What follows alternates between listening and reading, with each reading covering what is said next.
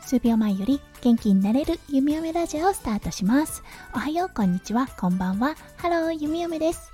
このラジオはオーストラリア在住19年の弓嫁が日々のハッピーや発見を声に乗せてお届け、ふわっとトークラジオです。今日は4月26日火曜日ですね。皆さんどんな火曜日の午後お過ごしでしょうか？オーストラリアは雨の予報だったんですが今日もかろうじて、うん、雨だけは降っていないような感じです。うん、なので息子くんと朝のお散歩にも行けたのではい息子くんのご機嫌もとってもいい感じです。はい早速ですが今日のテーマに移りましょう。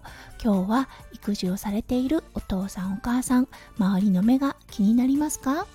といったテーマでお話しさせていただきたいと思います。それでは今日も元気に弓嫁ラジオをスタートします。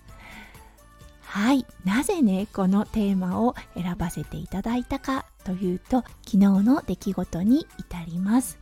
はい、昨日だったんですが、オーストラリア連休最終日ということで、うん、夫翔ちゃんが3日間奮闘してくれて、いろんなところに連れて行ってくれました。最終日、昨日は住んでいるところからちょっと離れたところにショッピングセンターがあるのでそこに行ってきました。はいそこだったんですが大きなおもちゃ屋さんが2箇所あるんですね。うん息子くんにとってはまるでパラダイスのような場所だと思います。そうそしてね2歳児おもちゃ屋さん。はい動かないですよね。うん動かなかったんです。いつもだったら公園であと5分で帰るよと言った後5分後にねはい5分だから帰ろうねって言うと結構すんなりと自分の気持ちに折り合いをつけて帰る準備をしてくれるのですがはいおもちゃ屋さんはそうはいかないですよね。だって企業のね人たちが一生懸命考えて子供の興味を引くようなデザイン音そして色をね厳選しているわけじゃないですか。多分それはお店のレイアウトもそうだと思うんですね。そういうことをしっかりと考えられて作られているのがおもちゃ屋さんだと思います。はいなので動きたがらなかったんですよね。うん弓嫁と夫翔ちゃんだったんですがむやみやたらにおもちゃを買い与えないっていうことは2人とも、うん、すごく大事にしていてそうだから行って動かないから何かを買って帰るっていうことはいつもしてないんですね。はい。ということで皆さんご想像ができますでしょうか。どうしたって帰らなきゃいけない時間になりますよね。はい。そして2歳児。もうこれは強行突破しかないです。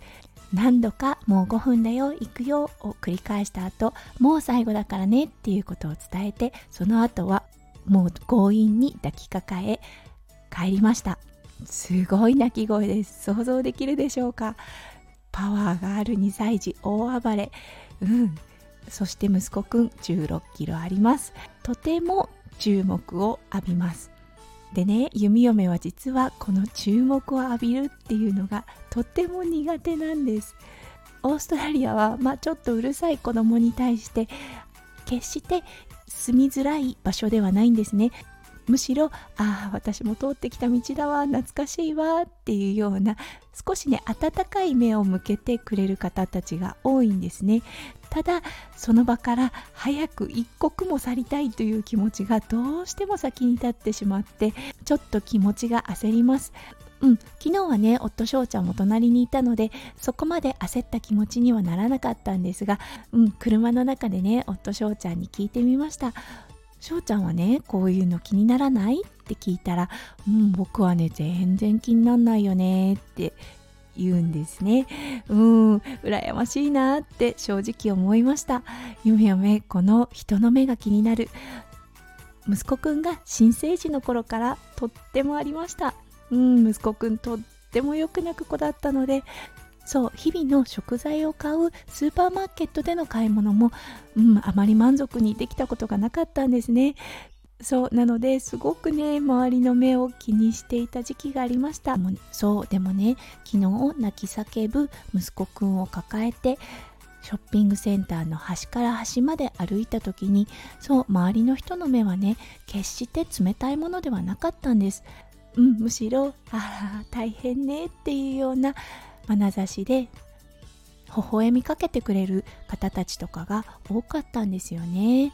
そうだからね弓嫁気がついたことはうんそこまで気にしなくてもいいのかなって思いました。そう声がね周りに迷惑をかけるかもしれない。ああどうしようって思う気持ちはもちろんあるのですがその反面しっかりと支えてくれる人たちがいるのも確かです。なのでねあまり気負いせずにうんああ本当にもう大変っていう感じで堂々としててもいいのかなって思いました。うん、世の中にはね本当にいろんな方がいます。なのでいい体験ばかりではないかもしれないです。うん傷ついてしまったっていう人も中にはいらっしゃるかもしれないですね。うんだけどね心ない気持ちや言葉を態度で表現される方がいる反面子育ては大変よねっていう感じで、うん、優しく見守ってくださっている方もいます。その方にフォーカスを向けるのがいいのかなって思いました。うんそうお互い様なんですよね。はいということで今日はあなたは人の目が気になりますか？といったテーマでお話をさせていただきました。今日もね最後まで聞いてくださって本当にありがとうございました。皆さんの一日がキラキラがいっぱいいっぱい詰まった素敵な素敵な一日になりますよう弓嫁心からお祈りいたしております。それではまた明日の配信でお会いしましょう。数秒前より元気になれる弓嫁ラジオ弓嫁でした。じゃあね。バイバイ。